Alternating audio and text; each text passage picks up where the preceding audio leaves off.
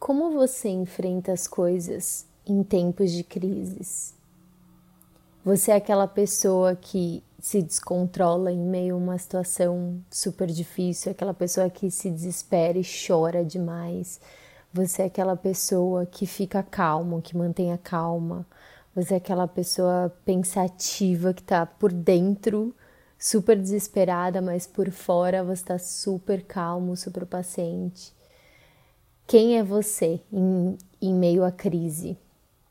Hoje eu decidi contar uma história que aconteceu comigo há, há um tempo atrás.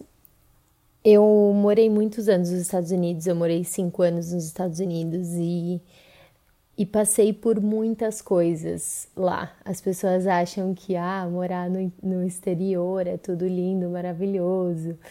Pelo contrário, tem muito perrengue para se passar, sofre muitas coisas, mas enfim, esse não é o caso. O que eu tenho para contar é, é uma história que aconteceu comigo e com uma amiga minha, que a gente estava procurando uma casa para morar e a gente caiu num golpe. E isso é muito comum nos Estados Unidos. A gente fala, ah, nos Estados Unidos não tem golpe. Pelo contrário, tem muito golpe.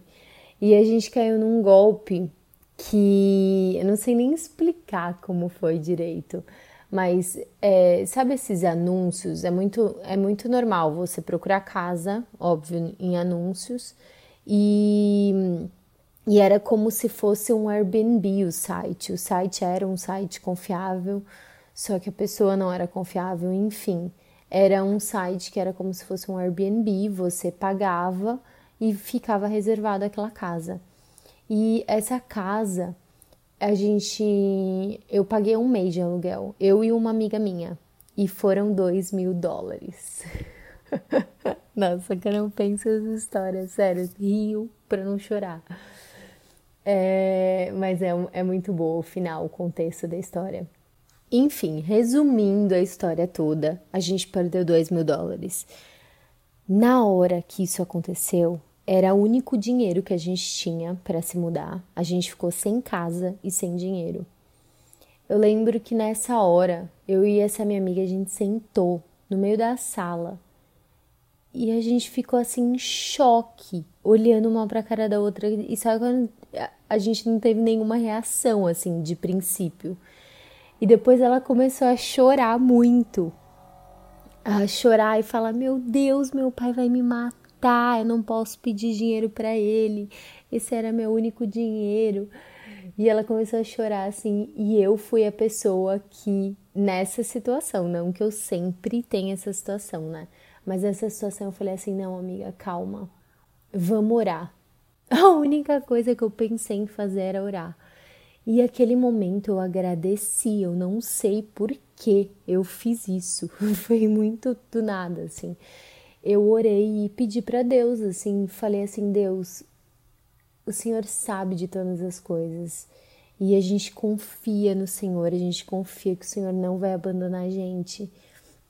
E a gente está orando, agradecendo, não sabendo, não entendendo nada, não entendendo nada que vai acontecer, a gente não tem dinheiro, e aí ali a gente abriu o coração, assim, foi um momento muito, muito especial. E, e depois disso eu fui conversar com um amigo, é, um único amigo que eu tinha, é, brasileiro, né, lá fora, e eu fui contar a situação para ele, resumindo nessa época ele tinha acabado de pegar um trabalho. Ele falou assim: para quanto tempo vocês precisam? É, vocês precisam da, da, de ficar na casa e tal, porque a gente ia voltar pro Brasil, então a gente só ia ficar mais três meses. E aí eu falei, é, são três meses que a gente vai ficar. E ele falou assim, nossa, eu acabei de pegar um job e eu, eu vou fazer uma turnê por três meses. E resumo da história: a gente ia gastar 6 mil dólares, né? Porque seriam 2 mil para cada mês e seriam três meses. Resumo: a gente perdeu dois e a gente economizou quatro. E foi um presente, assim, pra gente. Além de eu ter ganhado um irmão, porque esse esse meu amigo, ele virou um irmão para mim, assim. Ele me ajudou no momento que eu mais precisava.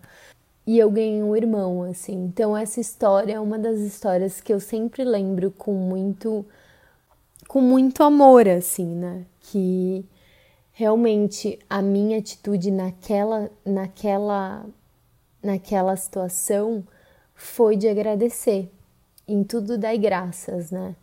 Só que é muito fácil falar essa, essa frase, mas difícil é quando a gente passa por uma situação, né? Mas eu passei por essa situação e essa foi a minha história. Só que não somente eu queria contar essa história, mas eu queria contar uma outra história que complementa essa história. É, de novo, eu passei por uma situação bem delicada em, em questão de moradia. Eu me mudei umas nove vezes nos Estados Unidos. Eu já morei com muitas pessoas em muitos lugares.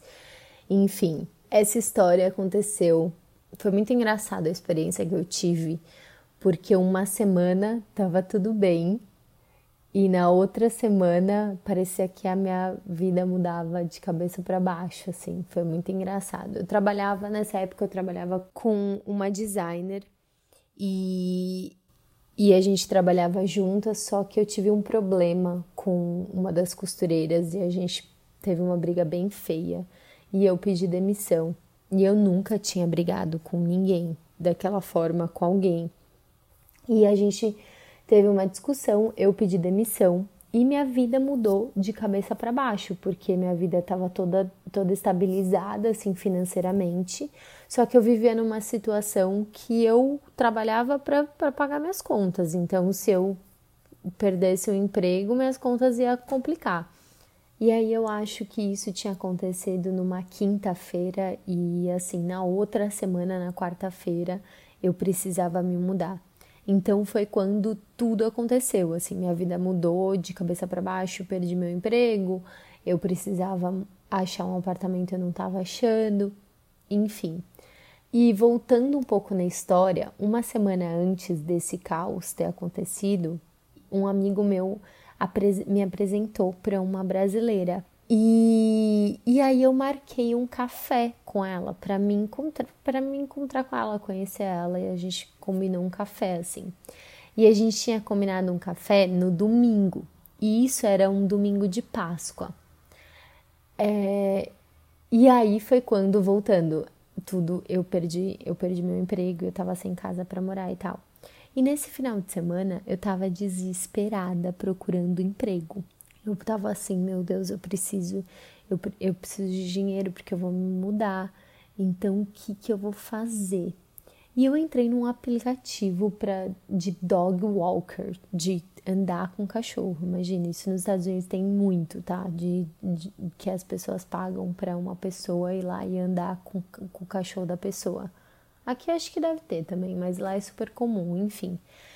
E, e aí, eu nunca tinha feito esse trabalho. E olha que bizarra essa história. Foi muito engraçado, porque a casa da pessoa era em Beverly Hills. E Beverly Hills tem, é um bairro no, em Los Angeles, eu morava em Los Angeles.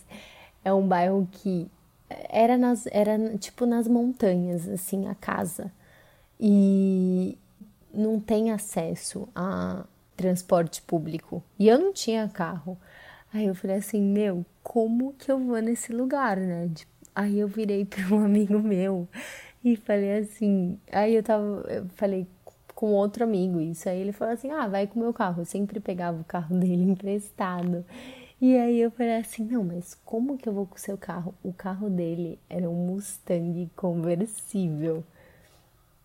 Não, essas coisas. Eu tenho cada história, sério, essas coisas acontecem comigo. Mas detalhe: nos Estados Unidos também é muito mais comum as pessoas terem carros super potentes, tá? Mas enfim, Aí esse meu amigo, ele, eu falei assim, não, mas como que eu vou chegar pra, pra, pra andar com o cachorro, sendo que eu, sendo que eu vou chegar de Mustang conversível? Não, não tá fazendo sentido. Só que era o único carro que tinha para eu pegar, enfim. Eu cheguei lá e eu falei, nossa, eu vou parar o carro. Eu vou parar o carro bem mais para baixo, né? Aí ela pegou e mandou uma mensagem assim, falando assim: olha, não para na, na rua porque não pode parar. Então, que era meio que uma ladeira, assim. É era uma subida, era literalmente nas montanhas, assim. Aí ela, ela falou assim: para na, na minha garagem. E aí eu parei o carro na garagem dela. Na hora que eu cheguei, a mulher falou assim: esse é seu carro. E eu falei pra ela: esse é um carro de um amigo meu e tal. Enfim, foi uma situação muito engraçada, mas eu cheguei na casa, a casa era maravilhosa. Imagina uma casa de filme mesmo. Tinha uma pessoa para cuidar da flor, uma pessoa para cuidar do, do velhinho, o pai dessa mulher. Tinha uma pessoa para cozinhar, uma pessoa para fazer aquilo, aquilo. Eles tinham muita grana e eu falei: Meu, olha onde eu tô. Aí ainda a mulher falou assim: Olha, você vai, vai cuidar do cachorro e, e você vai e você vai e, e, eu não quero que você fique no celular, tá? Porque se o cachorro estiver dormindo, você assiste televisão, mas eu não gosto que fique no celular porque eu, eu tenho eu já trabalhei com pessoas que só ficavam no celular e isso é muito ruim. Enfim, a mulher era uma dondoca, super assim, super exigente e tal. E na hora que eu fui ver, a casa simplesmente era de quem? Do produtor da Lady Gaga. Olha as coisas em Los Angeles. Um dia você pode, tipo, conhecer a Lady Gaga, enfim. É, a casa era do produtor da Lady Gaga. O cara tinha muita grana, a família dele tinha muita grana. E foi uma situação muito engraçada que eu, que eu vivenciei, assim de tipo cuidar do cachorro do cara, assim, foi muito engraçado. Engraçado assim, só que não, né? Porque é, foi uma situação meio que eu tava falando assim, eu não tô acreditando que eu tô num lugar assim. Não tô acreditando que minha vida mudou é, de cabeça para baixo, assim, tudo mudou de um dia para o outro. Então eu tava mal.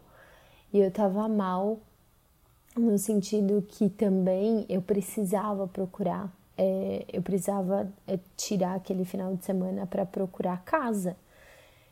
E, e aí, enfim, resumo da história, assim, no domingo da Páscoa, chegou o domingo da Páscoa, isso foi sábado, no domingo eu, eu tinha achado uma casa para visitar. E fiz toda a parte da introdução da história dessa casa aí, dessa segunda é, história da casa para chegar nesse ponto. Eu achei uma casa e, e essa casa, na hora que eu cheguei, era o valor que eu podia pagar. Só que era só o valor do aluguel, só tinha o valor do aluguel. E, geralmente eles pedem o valor do depósito e do aluguel, né? Cheguei na casa, era um quarto que eu ia dividir.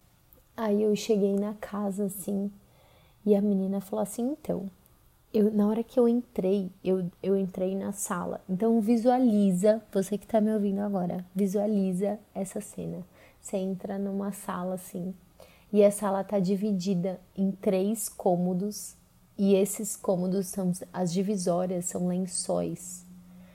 Então a mulher, a menina fala assim: olha, essa aqui é, o, é a minha roommate, é a minha colega de, de quarto, que ela, o quarto dela é aqui.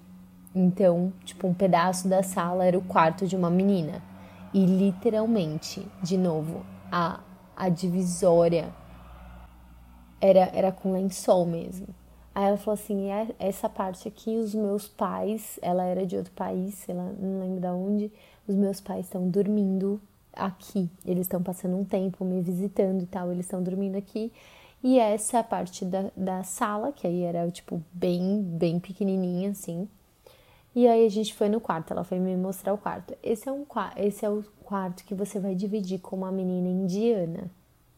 E a menina não tava lá.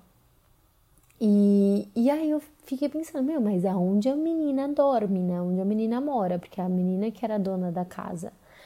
Aí ela falou assim: ah, e aqui é o meu quarto. Meu quarto da menina era na sacada. Sabe aquelas sacadas gourmets que você que, que tem vidro? Essa não era gourmet porque não tinha não tinha coisa para para cozinhar, enfim. É, mas era, era porque era uma sacada que era fechada, assim, de vidro. E ali era o quarto da menina. Na hora que eu, que eu tava naquela casa, eu tava assim, querendo, desesperada, querendo chorar. Só que foi a única opção que eu achei naquele momento, com aquele preço. E, e era domingo, eu precisava me mudar na quarta-feira, eu tinha tipo três dias.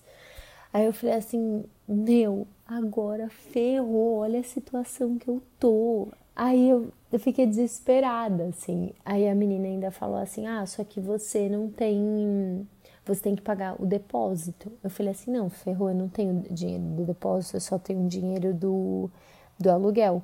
Aí a menina falou assim: ah, então, então não vai dar pra você morar aqui não. E aí eu peguei e fui embora. Na hora que eu fui embora, eu comecei a chorar na rua eu falei assim, meu, não tô acreditando nisso. E era, uma, era um domingo de Páscoa.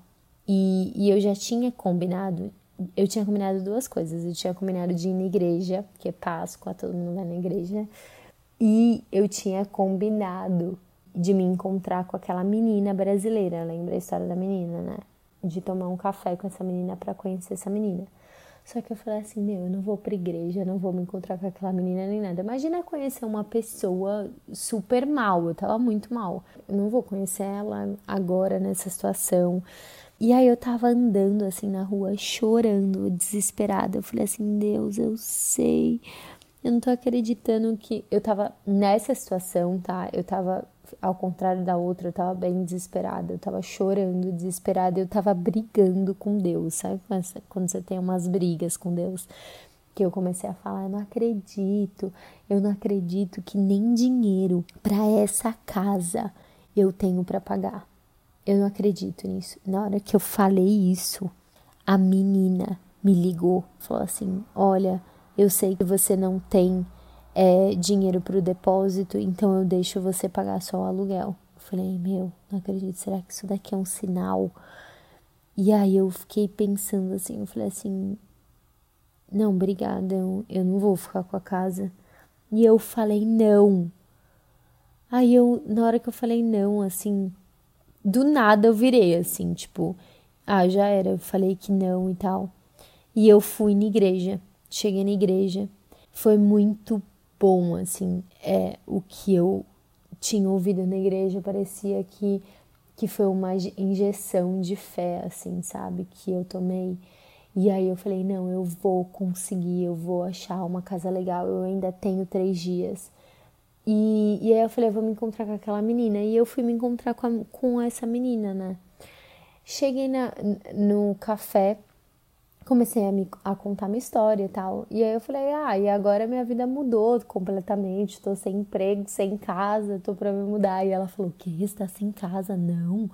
Se você precisar de ajuda, não sei o que. E sabe quando a pessoa fala que vai ajudar? E aham, tá bom, sei. Mas óbvio, eu não ia ficar, tipo, sem casa, porque eu tinha amigos que eu poderia contar, entendeu? Só que aí, enfim, no dia seguinte, essa menina, na segunda-feira, essa menina me liga e fala assim: Mariana, eu achei uma casa para você. Tem uma amiga minha que ela tá precisando de uma roommate e uma colega de quarto e você e, e vai se encontrar com ela para ver se vocês se conectam e tal. Aí eu falei, nossa, não tô acreditando. Aquela, tipo, conheci a menina ontem, ela já me ajudou e tal. Aí ela pegou, de novo, né? Tudo sobre pessoas, olha como são as coisas. Aí aconteceu que eu fui na casa, visitar a casa dessa menina.